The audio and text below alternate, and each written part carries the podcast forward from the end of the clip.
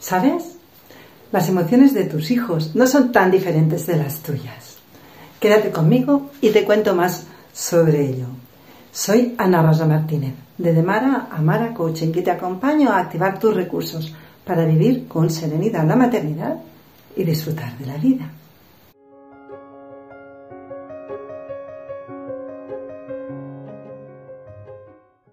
Las emociones son lo que nos mueve a actuar ante cambios en el entorno o en nuestro interior.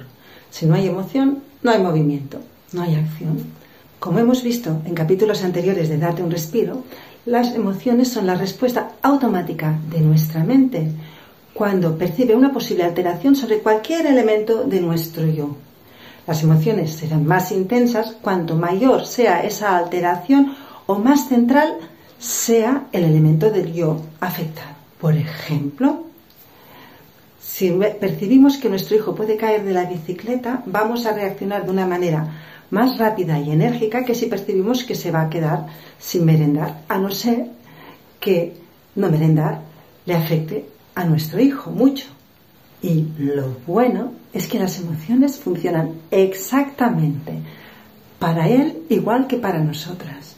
Y eso nos da una herramienta muy poderosa para acercarnos a Él, porque nos facilita la empatía.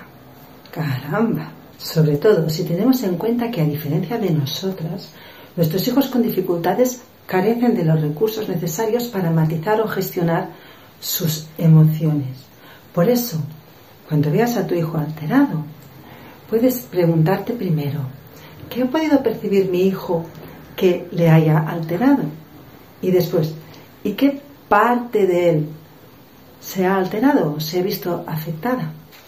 Por ejemplo, si su hermano le ha quitado la pelota de las manos, él se habrá sentido atacado porque su hermano le ha quitado la pelota, que para él es una parte de su yo, para tu hijo su pelota es una parte de su yo. ¿Mm?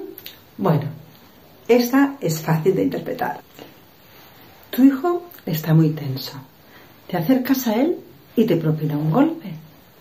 Es más, empieza a insultarte. Tu hijo te está atacando.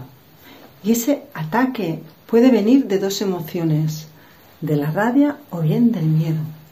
Cuando nuestros hijos sienten estas emociones, no tienen la capacidad que tenemos nosotras de acudir a nuestro raciocinio. De hecho, si a tu hijo le embarga el miedo, o bien seguirá atacando, o bien huirá, o bien se quedará bloqueado. Y aquí será muy importante que identifiques el detonante. Como ya te expliqué en un vídeo anterior, no lo hagas inmediatamente, no es este momento de hacerlo, pero debes hacerlo. Y seguro que ese detonante ha hecho vivir o revivir a tu hijo una situación de peligro. Cuando nuestro hijo ha sufrido traumas, es posible que el detonante haya reubicado su mente en la situación traumática que vivió. Eso puede ocurrir en el caso de hijos adoptados o en acogida por traumas ocurridos durante la primera etapa de su vida antes de la adopción o quizás también en los primeros inicios que a veces son difíciles de la adopción o de la acogida. Si tenemos a nuestro hijo presa de un gran enfado, de una experiencia de terror o reviviendo un trauma, ¿qué podemos hacer nosotras como madres? Pues lo que podemos hacer es enseñarles a autorregularse. Los hijos aprenden de nosotras por ejemplo, ellos nos imitan. Por tanto, como madres, como acompañantes, lo que debemos enseñarles es a controlar las emociones, a expresar las emociones de una manera tranquila. Y para eso es imprescindible que domemos nuestras emociones. Sé que es difícil, pero es imprescindible que aprendamos a domarlas. ¿Y ello cómo lo podemos hacer? Bueno, ahora te voy a dar una serie de pasos. En primer lugar, lo más importante, respira hondo. Sé que es muy básico, sé que te lo habrán dicho muchas veces, sé que yo no hacía caso, pero es así de importante. Si puedes, aléjate un poco de tu hijo, que él sepa que estás allí, pero aléjate y respira profundamente. Inhala, retén un poco el aire y exhala. Cuando lo hayas hecho seis, o siete veces, verás que estarás más calmada. Es el momento de pasar al segundo paso. Dómana nombrándola. Lo hemos explicado antes. Se trata de que tú pongas nombre a la emoción. Al observar la emoción y ponerle nombre, vas a conseguir domesticarla, vas a conseguir que afloje mucho, que te sea posible acceder a tu raciocinio. O sea, si tu hijo te está pegando, te alejas, respiras y puedes decirte, siento que o percibo que mi hijo me está agrediendo y por eso me estoy enfadando. Si te lo repites una, dos o tres veces también verás cómo puedes o te es mucho más fácil conservar la calma. En tercer lugar, una vez ya calmada, dirígete a tu hijo pero desde esa calma.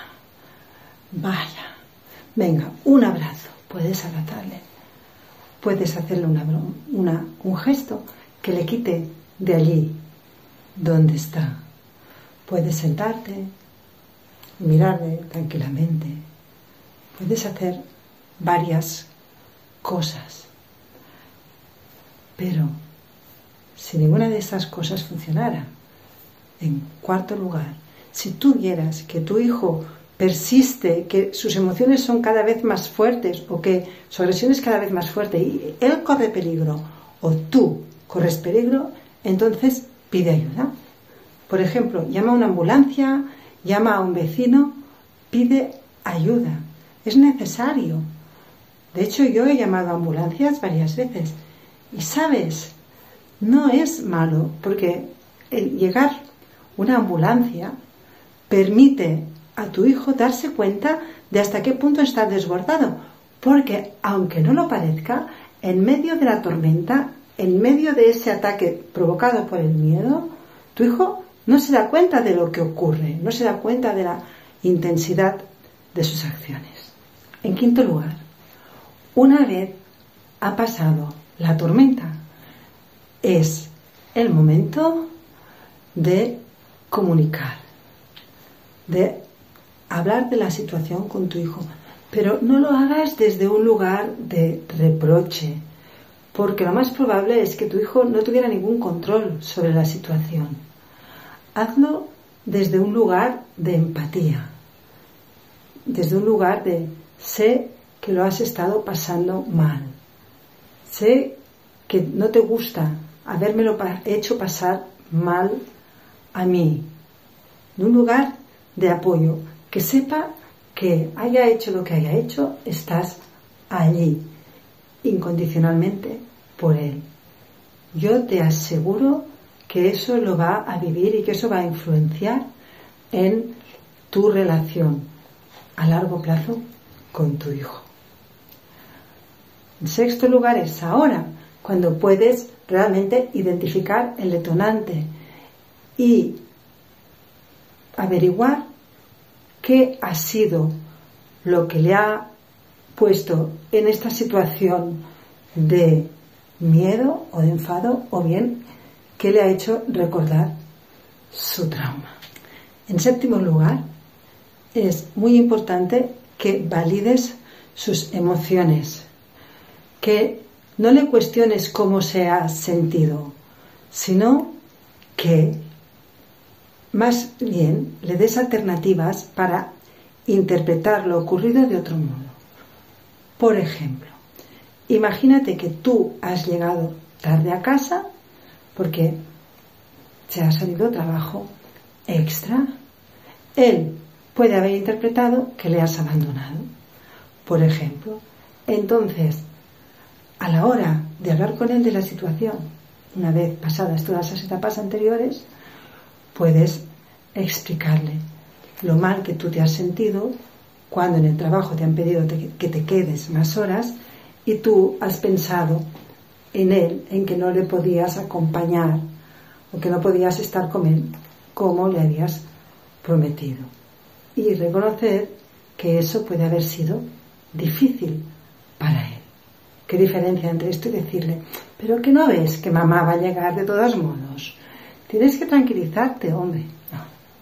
El mensaje se recibe de un modo muy, muy, muy diferente. Y no solo el mensaje es muy diferente, sino que así puedes incidir en cómo él va a percibir tu retraso en el futuro, porque ya le has puesto una semilla en la mente, que mamá tiene trabajo de forma inesperada y es por eso que sintiéndolo mucho no puede venir. Sé perfectamente que lo que te estoy proponiendo no tiene nada que ver con lo que te va a pedir el cuerpo, que será poner los puntos sobre las sillas y explicarle por qué lo que hace está mal hecho. Pero sin embargo, recuerda que su actuación es una reacción incontrolada a las emociones que siente que también son incontroladas. No es libre de actuar así, no lo está haciendo a propósito. Su reacción emocional depende de su experiencia previa y de cómo él ve el mundo. Por eso vale la pena que sigas estos pasos para establecer con tu hijo una relación que sea respetuosa y que pueda llevarle a ver las cosas de otro modo distinto. Vale la pena que seas ejemplo en cada momento crítico para que pueda imitarte. Tu cambio, relájate, no se dará de la noche a la mañana, porque se trata de un proceso de aprendizaje con sus aciertos y sus errores. Así es como lo he vivido yo, bueno, como lo sigo viviendo. Si necesitas apoyo en este aprendizaje, solicítame una toma de contacto gratuita y valoraremos cómo puedo acompañarte. Tienes la información de cómo hacerlo en el campo de descripción del vídeo. Porque entre la acción de tu hijo y tu respuesta es donde se hallan tu libertad y tu fuerza.